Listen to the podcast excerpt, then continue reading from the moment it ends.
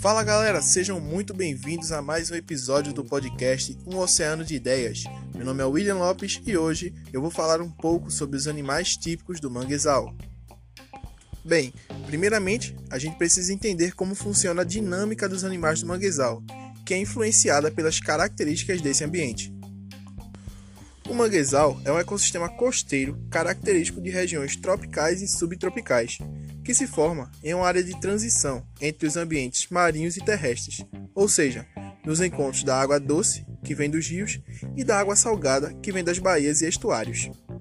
Por esse motivo, a fauna e a flora desse ambiente estão expostas a intensas variações, como mudanças drásticas na salinidade, momentos de dissecação e inundação, pouco oxigênio disponível e acidez característica do substrato lamoso. Por conta dessas condições especiais, o manguezal adota um conjunto complexo de animais residentes, semi-residentes e visitantes.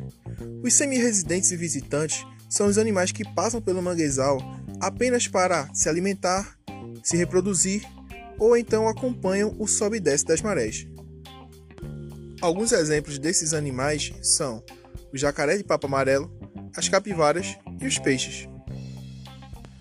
Agora que a gente já sabe como as características do manguezal influenciam as espécies de animais, vamos conhecer um pouco sobre alguns dos animais residentes, que são justamente aqueles animais típicos do manguezal. A grande fauna dominante do manguezal é constituída por crustáceos decápodes, ou seja, que possuem 10 patas. Geralmente, as duas primeiras são adaptadas em pinças ou quelas, auxiliando assim a captura de alimento. Essas palavras, decápode, quela, podem parecer difíceis, mas eu vou explicar e você vai entender direitinho. Exemplos de decápodes são os camarões, caranguejos e lagostas. E as quelas são justamente aquelas primeiras patas em formato de pinça que eles utilizam para pegar o alimento. E agora vamos para o que interessa. Fala dos representantes dos decápodes no manguezal. Temos o camarão, o gaiamum, o caranguejo sá, o chié e o aratu. Os três últimos eram muito citados pelo grande Chico Sainz em suas músicas. O gaiamum possui uma coloração azul escuro e vive em tocas cavadas por ele mesmo no substrato do manguezal, auxiliando assim a eração do solo.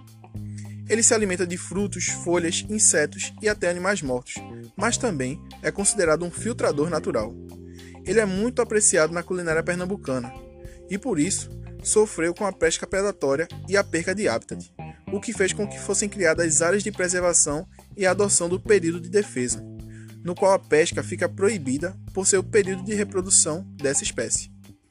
O caranguejo sá também é conhecido como caranguejo verdadeiro, ou na nossa região, apenas caranguejo. Ele possui hábitos alimentares parecidos com o gaiamum, também cava suas próprias tocas. Durante o período de acasalamento, esse animal abandona sua toca e vaga de forma lenta e errante pelo manguezal, atrás da sua parceira. Esse comportamento é conhecido como andada.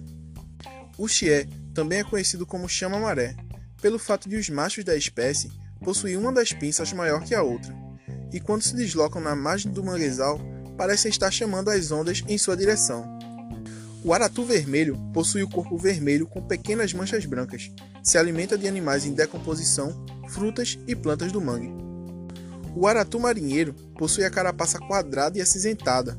Sobe com extrema habilidade na vegetação, onde se alimenta e até acasala. Agora vamos falar um pouco sobre outros animais além dos decápodes.